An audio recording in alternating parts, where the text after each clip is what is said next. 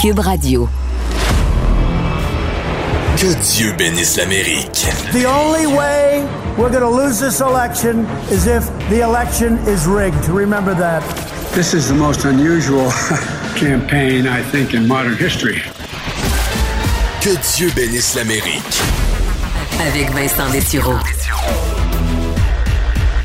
Cube, Cube Radio. Bienvenue à Que Dieu bénisse l'Amérique, euh, semaine du G7, entre autres, beaucoup d'actualités euh, politiques, alors que les États-Unis aussi commencent euh, à se déconfiner, hein, à tenter de reprendre une vie de plus en plus normale. Alors oui, on parle de vaccins. On a vu des États commencer à retirer euh, plusieurs mesures, sinon euh, toutes les mesures carrément.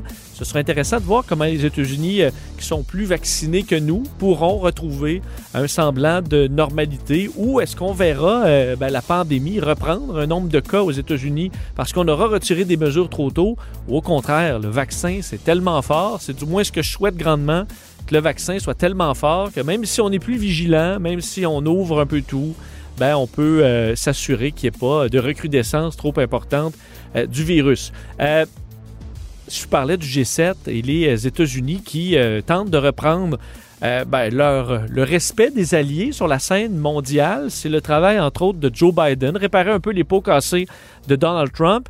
Et c'est pas fait, entre autres, sur l'opinion publique, parce que je voyais cette semaine un sondage vraiment, vraiment intéressant publié par l'Alliance, en fait, la Fondation de l'Alliance des démocraties, qui fait un sondage. Ça peut avoir l'air un peu bidon, cette alliance, mais c'est un sondage dans 53 pays auprès de 50 000 personnes qui arrivent à plusieurs constats intéressants. On parle de la pandémie, entre autres. Fait intéressant, euh, on remarque que ce sont les pays moins démocratiques qui sont les plus satisfaits de la réponse de leur gouvernement à la pandémie. Euh, dans les pays moins démocratiques, le 70% euh, des gens euh, au printemps trouvaient que leur gouvernement faisait un bon travail. Ça a descendu un peu euh, dans les derniers mois à 65% euh, mais dans les pays démocratiques, on atteint là, 51% c'est euh, beaucoup, beaucoup plus bas. Donc, probablement parce qu'on n'est pas habitué de se faire gérer comme ça, de se faire enlever nos libertés, ben, les pays démocratiques, euh, dans la population, ça passe moins bien la gestion de la pandémie. Mais ce que j'ai trouvé vraiment le plus intéressant, c'est la perception des gens sur les États-Unis à la question quel est le pays qui représente le plus grand danger pour la démocratie? Ben, le pays qui ressort numéro un, c'est les États-Unis.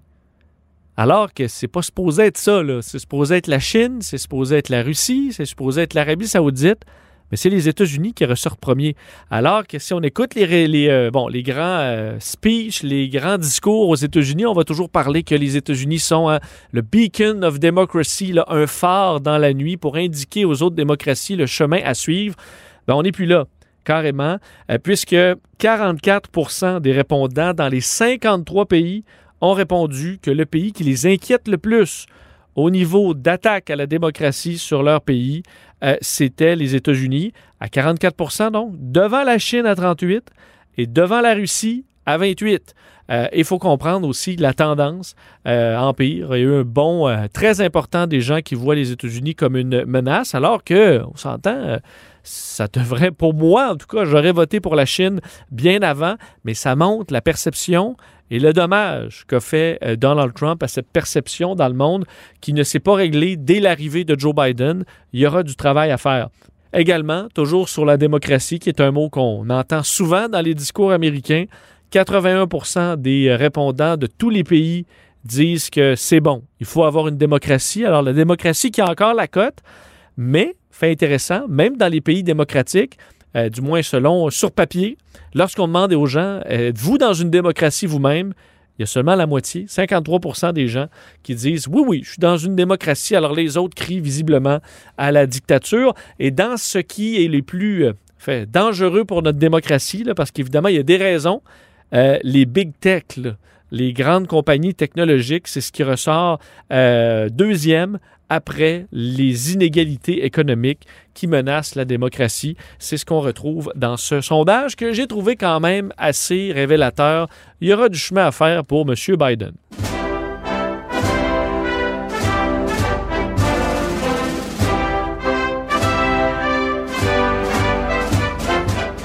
Parlant de M. Biden, euh, un mot sur, euh, et vous avez peut-être remarqué, si vous surveillez le président euh, et ses allées et venues à la Maison-Blanche, on voit souvent là, Marine One, l'hélicoptère présidentiel, se poser sur la belle pelouse de la Maison-Blanche.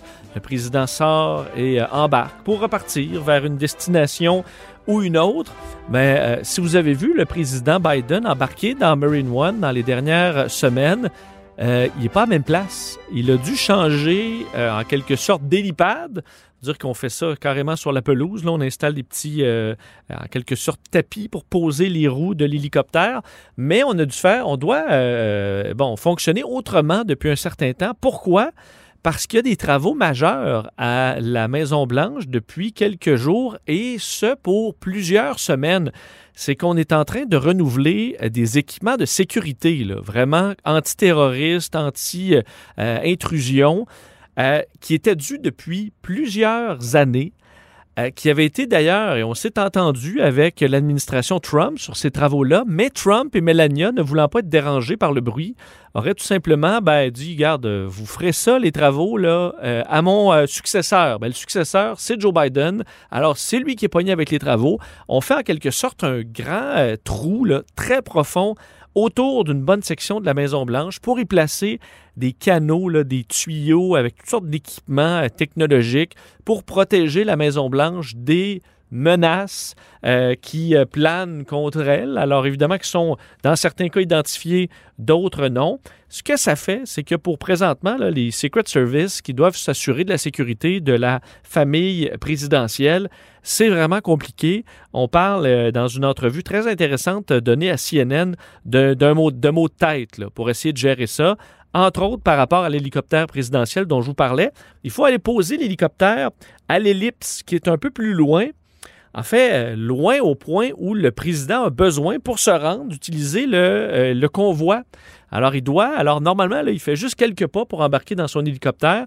Là, on est obligé de sortir le motorcade, le convoi, le président embarque, fait, euh, bon, on embarque pour quelques secondes à peine, deux minutes au maximum, pour se rendre à l'hélicoptère. Ça complique quand même un peu le tout, surtout que sur le terrain, on retrouve aussi des, pa- des parcs, des jardins, le terrain de tennis et compagnie.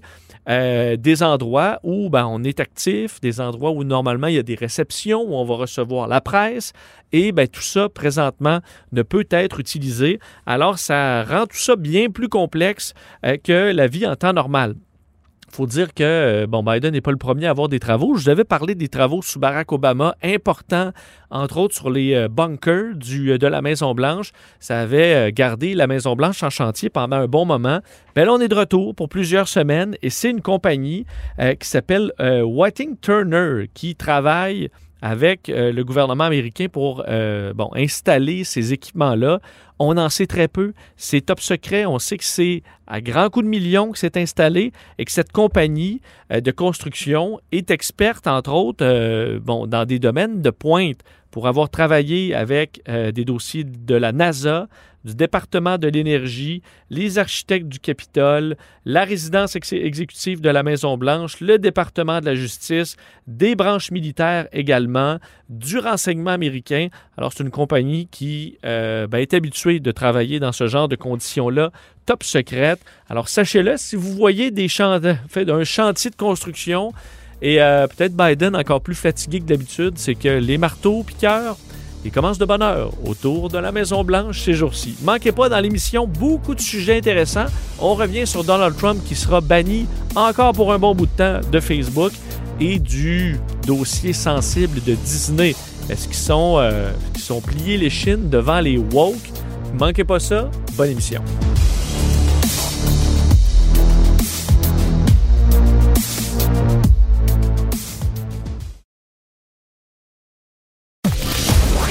A l'étoffe d'un vrai président.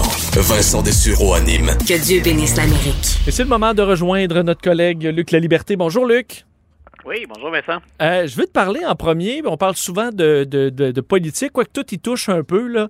mais euh, un dossier que j'ai trouvé particulièrement intéressant aux États-Unis cette semaine, c'est euh, l'histoire avec Disney. là. Parce que euh, il y a le dossier des woke, là, donc ce phénomène dont on parle beaucoup, qui, euh, et je dois dire, je pense qu'on va être du même avis, là. je suis un peu euh, ambivalent par rapport au woke, parce que oui, il y, a des, gros dérapages dans ce mouvement-là. Et aux États-Unis, surtout, on a ben, les médias davantage de droite, les Fox News de ce monde, qui vont, euh, écoute, démoniser, euh, diaboliser euh, tout ce qui est woke au point où ça devient un peu les communistes d'aujourd'hui, à l'époque de la guerre froide. Mais tu sais, c'est que ça devient tellement, tellement gros, là, comme si c'était l'urgence nationale alors qu'on est en pleine pandémie, que dans les deux camps, je trouve qu'on dérape. Et je pense que le dossier de Disney en est peut-être un, bel exemple. Peux-tu nous résumer un peu ce qui fait controverse entourant ces parcs d'attractions? Oui, ben écoute, je suis vraiment content qu'on en discute parce que ça m'interpelle à, la fois la mouvance woke et la réaction. Euh, au, woke, d'ailleurs, qui réaction qui est devenue, là, tu l'as dit, hein, c'est on agite cet épouvantail-là assez rapidement et comme historien, mais ça m'interpelle parce qu'on s'exprime beaucoup, le, mouvement woke, c'est né autour de la question raciale essentiellement. C'est l'espèce de combat ou d'éveil qu'on a pour euh, mettre fin à ce qui reste ou à ce qu'il y a dans la discrimination raciale et la ségrégation. Donc, euh, ça, a toutes sortes de conséquences, incluant revoir parfois le passé ou même dans ses excès, ce que moi je considère être des excès, s'empêcher de, parfois de, de, parler du passé. C'est une forme de censure hein, au nom d'une idéologie donc, euh, cette fois-là, on est vraiment dans la culture populaire et je pense qu'on exagère un peu l'attaque contre les woke. Euh, Disney, donc, qui, qui, est-ce qu'on peut faire divertissement plus grand public que Disney? Euh, Disney est sous les projecteurs, puis au cœur d'un débat qui fait rage encore, parce qu'on a apporté des changements au parc à thème c'est n'est pas le premier changement qu'on apporte. Disney, depuis la création des, des, deux parcs à thème, évolue. Donc, on fait apparaître de nouveaux manèges de nouvelles activités, on en fait disparaître, on ajuste parfois le discours. Et là, comme on vient d'ouvrir Disney hein, aux États-Unis, on a repris les, activités depuis, ben, depuis la, dernière journée d'avril. Donc, au mois de mai, il y a des Américains maintenant qui peuvent aller se divertir là-bas. Et là, on s'est aperçu qu'il y avait eu des changements. Ce qu'a fait Disney à l'échelle de l'ensemble de ses activités, mineur, mais on a euh, modifié certaines activités ou encore des trames sonores de la musique qu'on faisait jouer pour retirer des choses qui évoquaient un passé qui n'est pas particulièrement glorieux. Par exemple, on va faire disparaître une chanson ou un air qui faisait référence à, euh, à, la belle époque, dans la mesure où ça a déjà existé, euh, du travail sur les plantations après la guerre de sécession. Donc, Disney dit, écoutez, nous, on veut être inclusif, puis en plus, ben, on a une baisse de fréquentation importante. On veut être sûr que les gens qui viennent à Disney ont une expérience, on veut offrir à ces gens-là, peu importe qui ils sont, l'expérience la plus agréable possible. Donc, on se voulait inclusif, puis ben, on marque, l'histoire évolue, puis on veut marquer cette évolution-là pour rejoindre le plus de gens possible. Mais les changements apportés n'ont pas plu à tout le monde. Et là, dans les attaques, puis il faut lire quelques articles du Orlando Sentinel hein, euh, qui, est au cœur de ce débat-là, pour bien voir à quel point c'est important. Il y a des conservateurs américains qui disent, nous, Disney, on pense que comme d'autres grandes entreprises, ils sont maintenant dans la cancel culture, hein, ou la, la, culture du bannissement. Ils sont dominés ou beaucoup trop influencés par les woke et ils ont politisé toutes leurs activités. Et moi, j'écrivais là-dessus d'ailleurs dans le journal aujourd'hui en relayant la lettre euh, d'un chrétien conservateur qui dit, moi, je vais à Disney pour oublier les débats qu'il y a dans l'actualité, mais comme on, a adapté les parcs, j'ai l'impression qu'on me rappelle à quel point tout ça est politique. Et c'est là où moi, je trouvais qu'on abuse un peu de l'étiquette woke. C'est-à-dire que. Parce que là, c'est pas. Je veux dire, il n'y a pas personne qui va te taper sur l'épaule pour dire voici euh, l'explication pourquoi on a, on a changé euh, quelques, quelques personnages, quelques musiques. Tu t'en rends pas compte. Là. Les, les, les visiteurs s'en rendront pas compte. Ben écoute, d'abord, un, c'est un choix d'une entreprise privée. C'est déjà quelque chose de particulier. Ce n'est pas un gouvernement qui prend une orientation particulière à partir des, des, frais, des taxes hein, ou de la contribution du, public. Euh, c'est une entreprise privée qui dit, ben nous, on pense qu'on s'ajuste à la période dans laquelle on vit. Puis, il y, a, un calcul comptable derrière ça. C'est que si on représente le plus de gens possible, c'est plus de consommateurs dans, ou plus de touristes dans nos parcs à thème. Donc, il y, a, il y a comme deux angles à cette réaction-là. Mais on a fait déborder le débat entre on renouvelle un peu le discours, puis on veut représenter, un peu plus les différentes tendances de la société du 21e siècle. Donc, on a fait dire à ça, vous êtes victime ou vous vous pliez devant ces groupes-là qu'on appelle les woke. Et ça, je pense qu'on atteint vraiment la limite quand on accuse une grande entreprise américaine comme Disney d'être woke. On peut lui reprocher un choix commercial. On le fait régulièrement. On a toujours le choix comme consommateur de dire j'encourage telle compagnie ou je ne l'encourage pas. Mais de dire que c'est une nouvelle euh, forme de, culture du bannissement, je trouve qu'on exagère nettement. Et Disney n'est pas en train de dire, pour, que nos auditeurs suivent bien la réflexion de l'historien que je suis d'abord et avant tout, nulle part Disney là-dedans dit on va rayer le passé, on va l'oublier.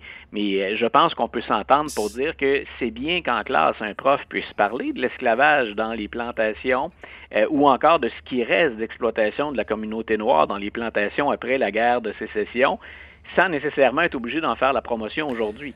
Donc, c'est un peu la logique qu'on euh, pourrait retenir pour Disney aussi. Oui, et tu sais, on va entendre beaucoup euh, parler de la, de la cancel culture, qui est très inquiétante, ouais. mais c'est exactement oui. là qu'on n'est pas, dans la mesure où on n'a pas banni euh, un manège, on n'a pas banni un film, on a tout simplement fait de légères modifications parce que ben on, on, on, on s'est amélioré avec le temps. Ça me paraît exactement ce, que, ce qui devrait être fait dans des cas comme ça, donc un, un virage tranquille, subtil, sans, sans voilà. réelle cassure.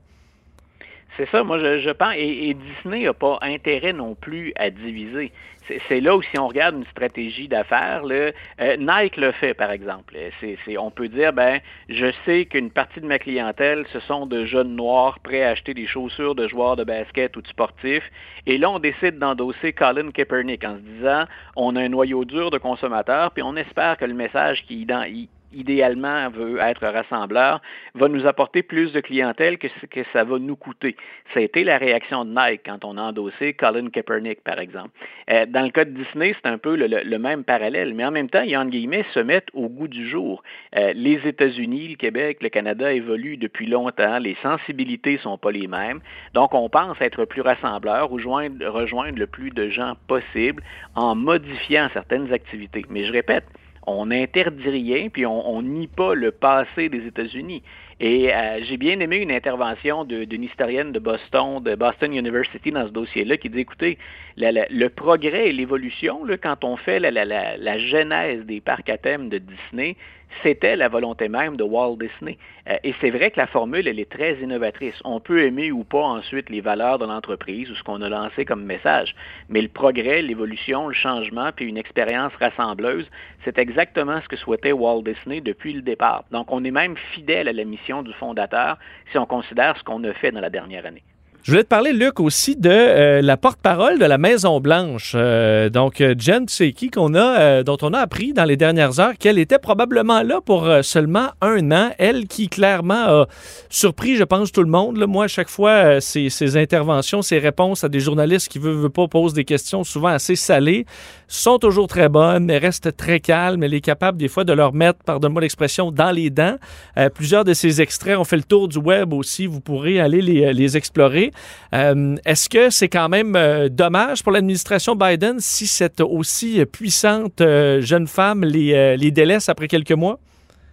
Ben, je, pense en tout cas que les, journalistes qui s'habituent à, son style vont la regretter parce que tu disais, non seulement elle ne se gêne pas pour, euh, pour répondre, mais elle répond toujours clairement, distinctement, elle a des arguments, mais elle le fait toujours de manière polie. C'est certain que ça rompt avec les quatre dernières années où on était souvent à couteau tiré avec la presse quand on rencontrait les représentants de la presse.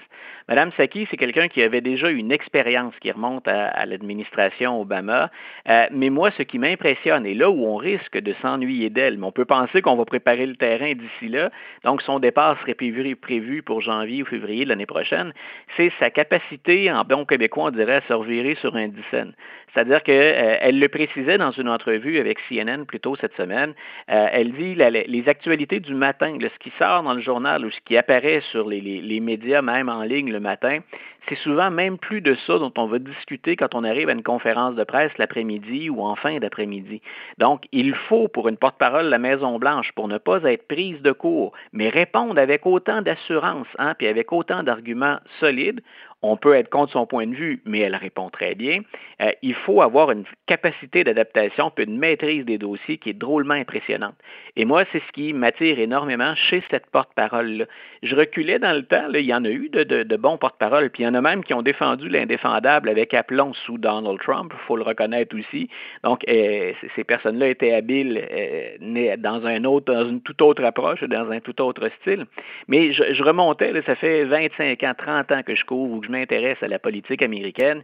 Il y a eu très, très peu de porte-parole qui ont eu cette efficacité-là avec la pression des réseaux sociaux puis de l'information continue.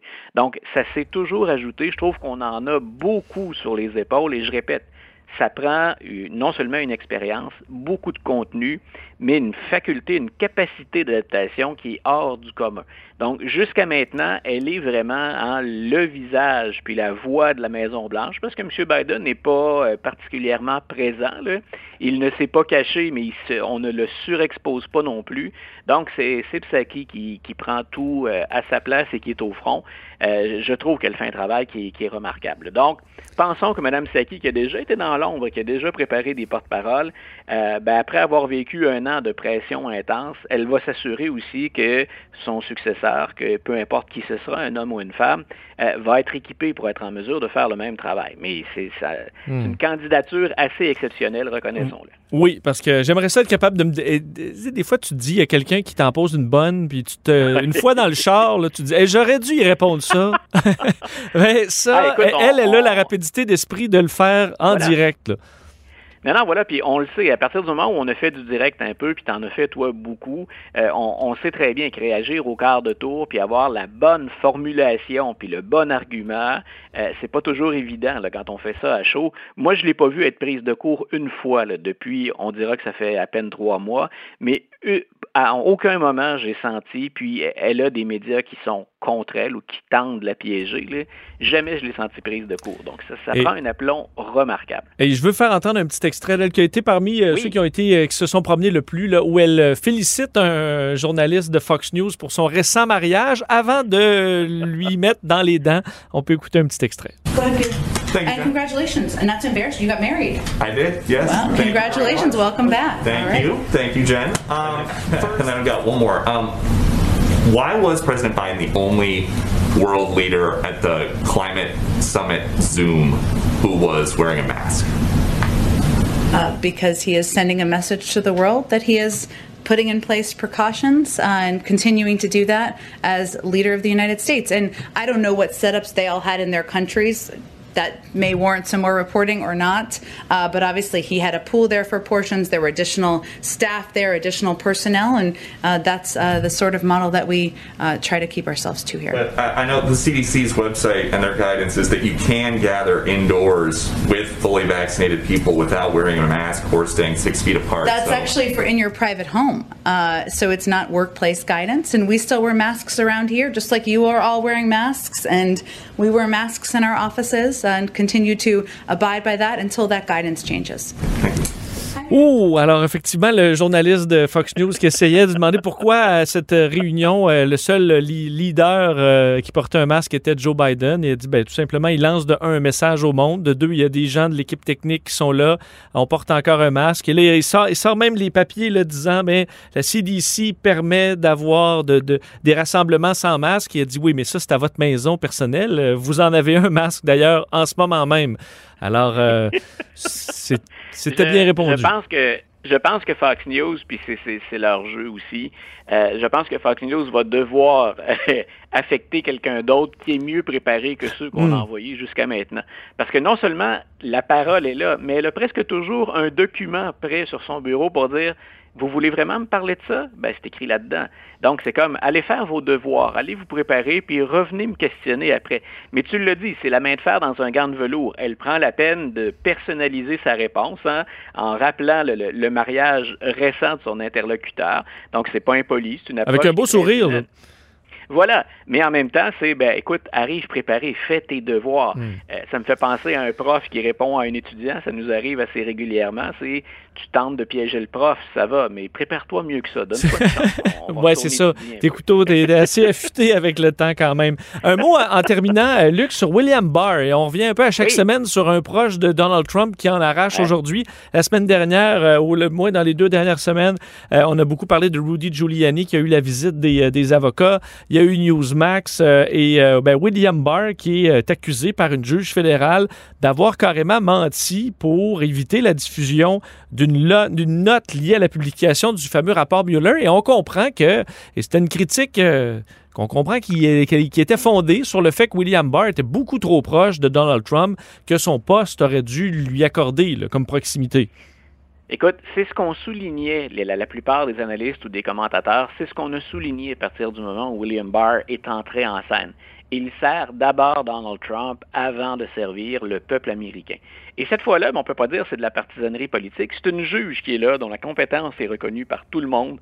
C'est unanime. Elle avait d'ailleurs son, choix, sa nomination avait été entérinée au Sénat à 97 votes en faveur contre zéro contre. Donc, quand on dit faire l'unanimité, euh, alors cette juge-là a carrément qualifié le procureur, l'ancien procureur général des États-Unis, de fourbe. Euh, J'essayais de me souvenir, le faut remonter pas mal à l'époque de Richard Nixon euh, pour voir quelqu'un de l'entourage le mêler au département de la justice puis être victime d'accusations ou de suspicions de la sorte. Et c'est majeur. Euh, non seulement, un, il est partisan dans sa démarche, mais de l'autre côté, c'est qu'il a caché son intention euh, avant même que le rapport Mueller ne sorte de ne pas poursuivre le président Trump, peu importe ce qu'il y avait dedans, mais elle va plus loin encore en disant, vous avez même menti ou déformé le rapport Mueller quand vous l'avez présenté aux journalistes. Donc, il y a bien des partisans de, de, de Donald Trump qui disent, vous voyez bien, le rapport Mueller, il n'y avait rien là-dedans. Un, on sait à peu près tous ceux qui l'ont lu. J'en ai encore un exemplaire sur mon ordinateur du rapport Mueller. Euh, c'est pas vrai qu'il n'y a rien là-dedans. Mais il laissait le soin au procureur général ou encore aux élus, en raison de la procédure de destitution, de faire leur travail. Donc, il n'y a rien là-dedans qui disculpait euh, Donald Trump. Et M. Mueller avait même pris la peine de le dire au moment où lui s'est adressé aux médias. Il n'a pas parlé souvent, mais on, peut on pourrait retrouver aisément l'extrait dans lequel il dit ça. Je ne le disculpe pas. Donc, c'est troublant qu'une juge intervienne pour dire euh, il n'y a rien qui devrait vous empêcher là, de, de- de- de dévoiler la vérité, de révéler l'ensemble de la documentation aux Américains. Euh, M. Barr, euh, en fait, ce qu'il avançait comme argumentaire pour ne pas diffuser un mémo interne, c'est il contient des renseignements classés top secret, le confidentiel, qu'on ne peut pas, dont on ne peut pas divulguer le contenu. Et entre nous, la juge a répondu l'équivalent de c'est de la bullshit. Donc, ça ne tient pas la route, votre argumentaire. On devrait être en mesure de diffuser ça. Donc, c'est une très, très grosse nouvelle qui, malheureusement, dans un monde qui est très, très polarisé, ben, est un peu mise de côté. Mais j'espère qu'on n'oubliera pas ça. Quand on a reproché à l'administration Trump d'être une des administrations qui a livré ou qui a porté le plus de coups ou d'assauts à la séparation des pouvoirs ou encore au respect de la Constitution américaine, ben ça, c'est un des exemples flagrants de ce à quoi on a assisté pendant quatre ans. Ben Luc, toujours un plaisir. Bon week-end. On se reparle la semaine prochaine. Bon week-end à toi, bon week-end aux auditeurs. Salut, Bye. merci.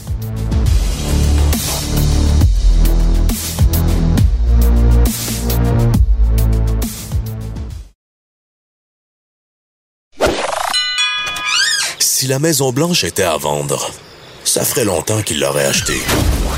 Vous écoutez Que Dieu bénisse l'Amérique. avec Vincent Dessureau. Dans l'actualité américaine cette semaine, on a euh, reparlé de Donald Trump et de Facebook. On se souvient, ben, enfin, on le remarque sur les réseaux sociaux, il y a un retour au calme relatif. Là, évidemment, euh, en pandémie, c'est assez difficile sur les réseaux sociaux quand même de trouver la paix absolue, mais ça s'est beaucoup calmé depuis euh, ben, que Donald Trump a été banni d'à peu près euh, toutes les plateformes, incluant Facebook. Et la grande question qui subsistait, est-ce que dans le cas de Facebook, euh, on va bannir l'ancien président à long terme? Ou est-ce qu'il pourra retrouver sa page et recommencer à publier euh, des messages sur le réseau? C'est une question très sensible, très épineuse, très complexe euh, pour Facebook et le conseil de surveillance de Facebook a finalement décidé de maintenir la décision de bannir Donald Trump de la plateforme. Ça a fait beaucoup jaser cette semaine. Et pour analyser un peu ce que ça implique, on rejoint tout de suite le titulaire de la chaire de relations publiques et communication marketing de l'UCAM et professeur de communication,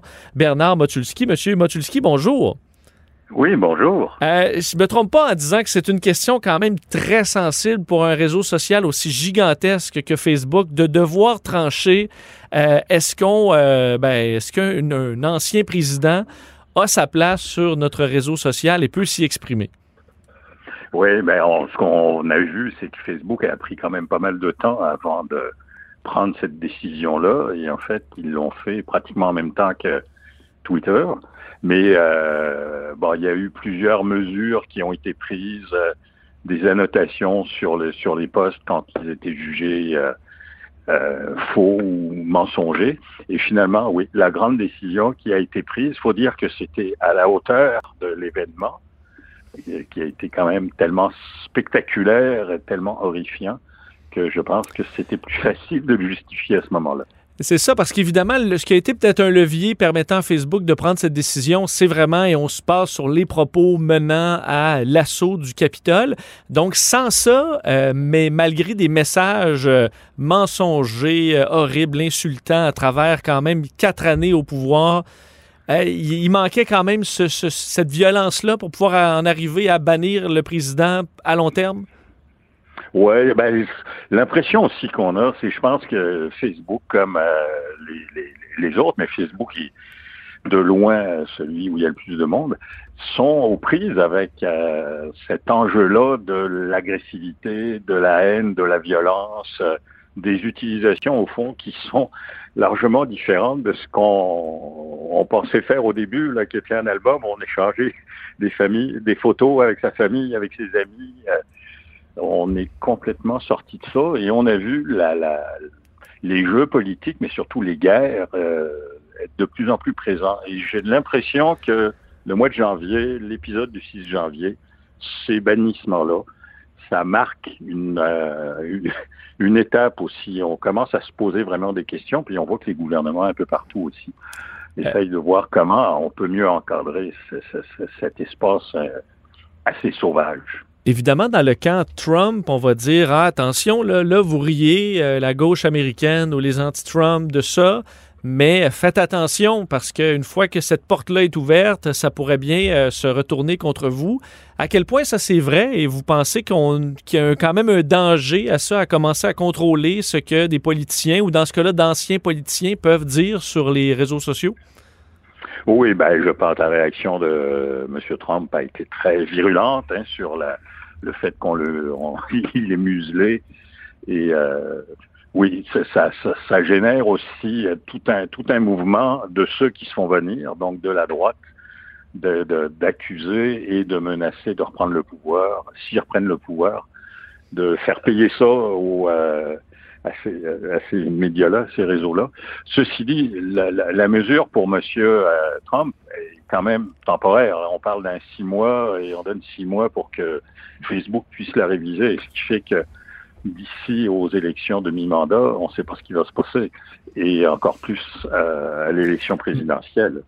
Parce qu'on a remarqué quand même le pouvoir des réseaux sociaux, parce que dès qu'il a été banni, Trump, il a quand même entre le, sa visibilité, je comprends qu'il était président, mais même avant la présidence, la visibilité que Donald Trump avait grâce à son Twitter, surtout, mais les autres aussi euh, par la suite, et, euh, et, la, présence de Donald Trump dans les médias aujourd'hui est, tellement amoindrie que c'en est saisissant. Est-ce que je me trompe?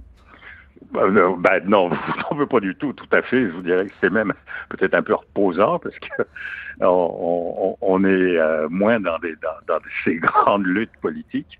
Ceci dit, ce qu'on constate quand même, c'est que avec une présence plus plus faible, ça ne l'empêche pas de, de, de, de mener d'avancer ses pions et euh, semble-t-il prendre de plus en plus euh, de contrôle sur le Parti républicain. Il a lancé un, blog cette semaine. Il fait des, il émet beaucoup de communiqués, de communiqués de presse. Donc, il, il utilise des moyens un peu plus traditionnels. Peut-être un changement de stratégie. Alors, comme Donald Trump nous a toujours habitués, nous a toujours surpris parce qu'il fait tout ce qu'on dit qu'il faut pas faire et ça marche. Ben là, on est en train de se demander ça va être quoi et avec quel genre d'outils il va Mm. au moins faire la bagarre. On ne sait pas s'il va réussir à gagner, mais au moins à nous à nous surprendre et trouver des nouvelles façons de, de parler euh, à ses troupes. Parce que vous pensez quoi présentement de cette relation-là, Trump et le Parti républicain? Euh, on devra éventuellement s'unir sur un message pour justement les, élections de mi-mandat, éventuellement l'élection présidentielle qui arrivera quand même bien assez vite euh, dans, dans, les, dans ses préparatifs? Euh, parce que là, euh, le message est quand même divisé. On voit que certains euh, républicains qui sortent contre Trump en paient clairement le prix actuellement. Donc, euh, au niveau des communications, il va quand même avoir, on devra aligner nos flûtes dans les prochains mois chez les républicains? Tout à fait. Je pense que c'est ce à quoi on est en train d'assister. C'est euh, la machine Trump qui est en train de mettre la main sur le Parti Québec, euh, sur, le, sur, le, Parti républicain et euh, finalement de pouvoir euh, tasser, éliminer, faire sortir tous ceux qui ont osé se, se, se, mettre sur son sur son chemin, ce qui fait la démonstration aussi que derrière ces, côtés plus spectaculaires, il y a, on voit un stratège à l'œuvre et qui prépare le terrain, je pense, pour euh, avoir une machine bien huilée pour la prochaine, les prochaines campagnes électorales. Vous pensez quoi en général du, euh, paysage médiatique euh, aux États-Unis? Évidemment qu'on s'est extrêmement divisé, est apparu dans les dernières années, euh, parce qu'on voyait déjà Fox News, CNN, un peu les deux camps, il y en a d'autres, et euh, arrivé récemment les Newsmax et autres, encore plus extrêmes dans, leur, dans, dans leurs propos, dans cette division-là. Est-ce que on, c'est possible que le ton, euh, se, se, disons, se, se, calme ou au contraire, on est parti chacun de notre bord et euh, c'est pas prêt de, de, de changer? Ben, ce qu'il faut regarder, je pense, c'est pas mal, c'est les codes d'écoute. Euh, et on voit que là, c'est plus dur.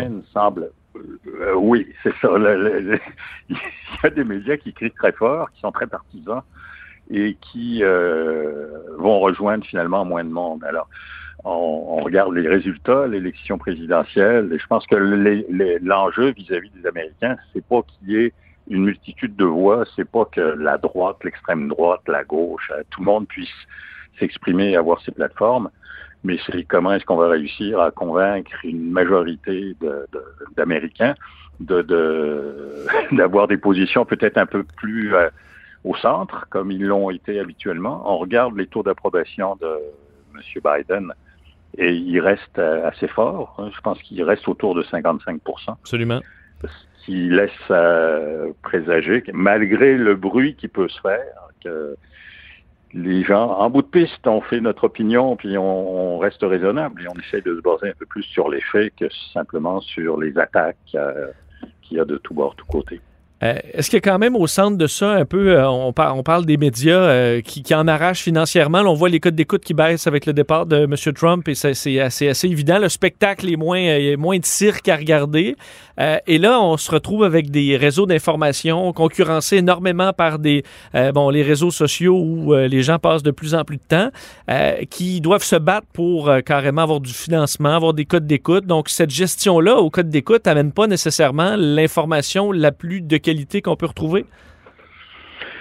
Non, mais ça a toujours été le cas pour les, médias qui vivent avec, euh, avec les codes d'écoute. Je vous dirais que la bonne nouvelle, c'est que sans doute que l'hécatombe euh, auquel on a assisté, surtout auprès des quotidiens aux États-Unis, euh, peut-être arrivé à un plateau.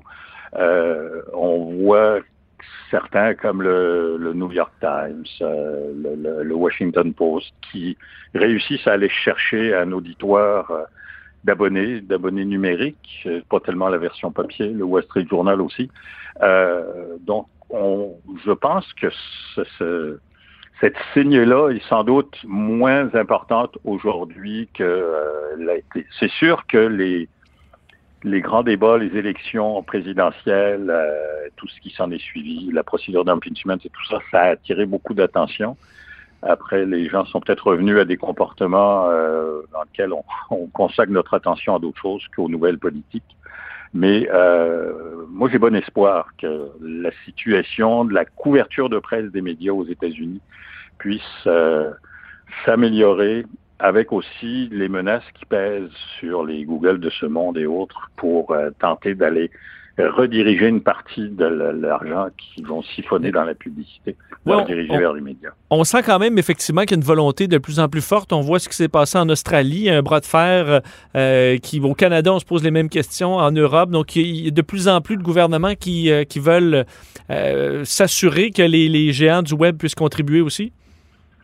Exactement. Et ça, cette tendance-là, c'est à la fois avoir euh, une, un, un meilleur encadrement, essayer de, de- de limiter euh, les, les- les- insultes, les attaques. Je pense que Twitter est en train de mettre en, sur place, euh, de mettre en place au moins aux États-Unis, une, une politique pour que euh, si vous si vous voulez publier des insultes, euh, vous soyez au moins averti que vous êtes en train de le faire, puis que c'est peut-être pas une bonne idée. Alors, on voit qu'il y a un meilleur encadrement, euh, une meilleure répartition aussi des revenus publicitaires, et ça, euh, ben, c'est sûr que pour des entreprises qui sont cotées en bourse, pour des entreprises qui ont besoin de, de continuer à croître et à augmenter leurs profits, ben, ils doivent réfléchir à, à deux fois et peut-être prendre les devants. Et dans ce sens-là, le conseil de surveillance et les mesures sur euh, euh, qui ont été mises en place, pour moi, c'est un signe aussi de d'encadrement, d'auto-encadrement que Facebook essaye de mettre en place pour peut-être éviter d'être trop encadré par les autorités euh, gouvernementales. C'est ça, avec la pression qui monte, ils essaient de le faire eux-mêmes un peu avant d'être forcés de le faire. Euh, Monsieur Motulski, c'était un grand plaisir de vous avoir. Merci. Et je vous en prie, bonne journée. Au revoir. Bernard Motulski est euh, titulaire de la chaire de relations publiques et euh, communication marketing de l'UQAM et professeur de communication.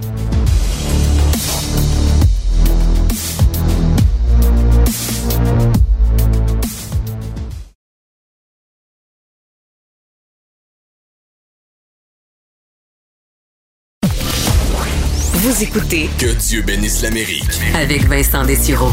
Aujourd'hui, dans l'Amérique 101, on se rappelle pourquoi les États-Unis et une partie du monde ont probablement été sauvés d'une guerre nucléaire totale en raison de deux Russes, deux Soviétiques qui ont empêché une escalade qui aurait pu mener à euh, la fin du monde carrément. Un de ces événements, parce qu'il y en a deux, le premier est en 83 et on doit, selon plusieurs, la survie des États-Unis à un homme, Stanislav Petrov, qui est un officier de la force de défense antiaérienne de l'armée soviétique. Parce qu'il est arrivé un incident, pas le moindre, le 26 septembre 1983, je serais même pas né. Euh, C'était à la base stratégique, a fait une base stratégique à une centaine de kilomètres au sud de Moscou. L'homme, Petrov, est chargé de recueillir des informations sur les satellites soviétiques de surveillance, parce qu'à ce moment-là, euh, dans l'espace, on retrouve des satellites d'alerte précoce, entre autres le Cosmos 1382 de type OCO. Ce sont donc des satellites qui scrutent la, surf- qui scrutent la surface de la Terre pour remarquer d'éventuels tirs de missiles nucléaires. Question de lancer une riposte, une réplique rapide. Évidemment, ces satellites-là surveillent un pays, surveillent les États-Unis. On est en pleine guerre froide. Et voilà qu'à minuit 15, heure de Moscou, une alarme se déclenche.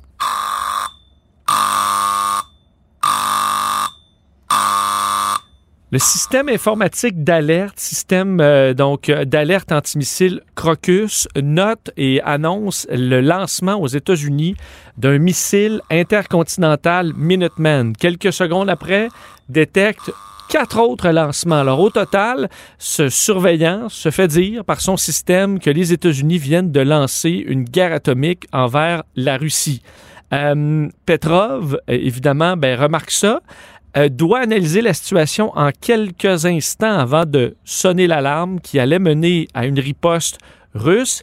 Mais il se pose une question. Il se pose une question qui nous sauvera probablement la vie, ou du moins des millions d'Américains, se disant Hmm, si les Américains devaient nous attaquer par surprise, ils nous enverraient pas juste cinq missiles atomiques, ils nous enverraient tout ce qu'ils ont pour détruire carrément la Russie et tous ces systèmes pour empêcher une riposte. Parce qu'envoyer uniquement cinq missiles atomiques, c'est gros, mais c'est pas suffisant pour faire tomber la Russie. Donc, pour lui, Petrov, ça fait aucun sens. Il va donc décider d'alerter évidemment les autorités euh, à Moscou, mais parlant tout de suite d'une fausse alerte. Euh, son avis est suivi. Ça permet donc, selon plusieurs, d'éviter une riposte soviétique qui aurait été le commencement euh, de la fin pour probablement les deux pays. et ensuite, il y a eu examen des systèmes soviétiques. Et c'était effectivement une fausse alarme, bien sûr, causée par une interprétation erronée du soleil qui reflétait sur un certain type de nuage et qui a donc confondu cet éclat-là avec le dégagement euh, de feu au décollage d'un missile. Euh, cette histoire-là va rester cachée, bien évidemment, chez les Russes et les Soviétiques, tout comme les Américains, pas très enclins à dévoiler euh, les moments où on a vraiment failli l'échapper. Alors, ça a été secret militaire jusqu'en 1998 où on a appris à quel point on était passé près de la catastrophe.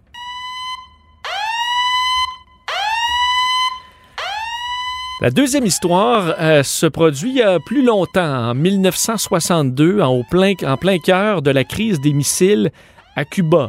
Et cette fois, on doit euh, la vie, vraisemblablement, à Vassili Arkhipov, un officier de 34 ans sur un sous-marin, le B-59, un sous-marin de classe Foxtrot, euh, tout près des côtes cubaines. Et là, on se retrouve dans un des moments les plus tendus de la guerre froide avec le blocus de Cuba. Alors, un blocus euh, lancé par euh, John F. Kennedy. Il y a énormément de tensions entre les États-Unis et l'Union soviétique. On, est, on a la main pas loin du bouton nucléaire en tout temps.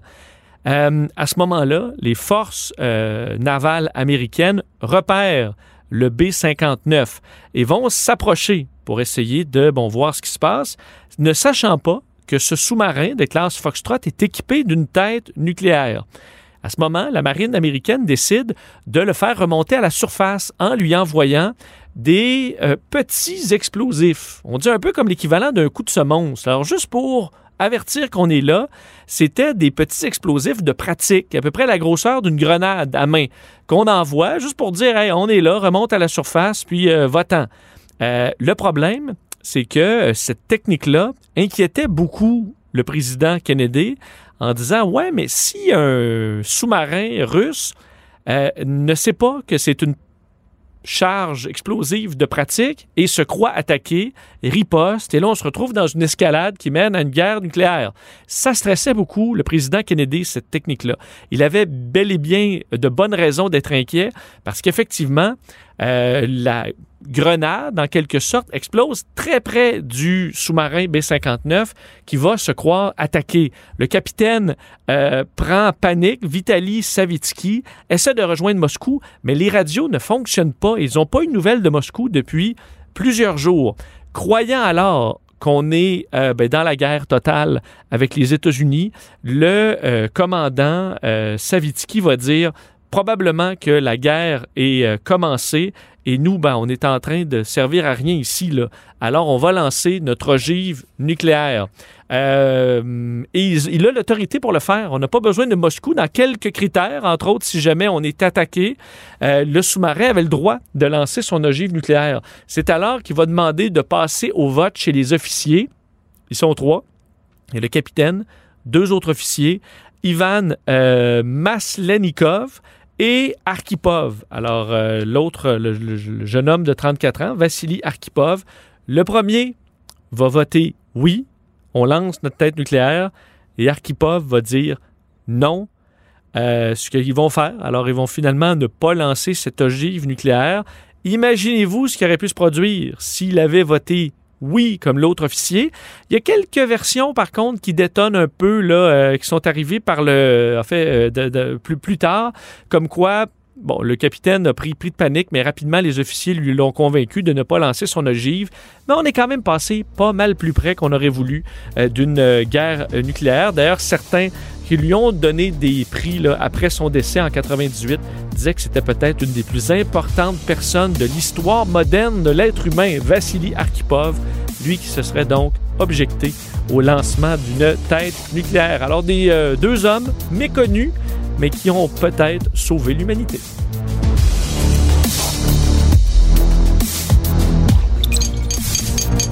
Cube Radio.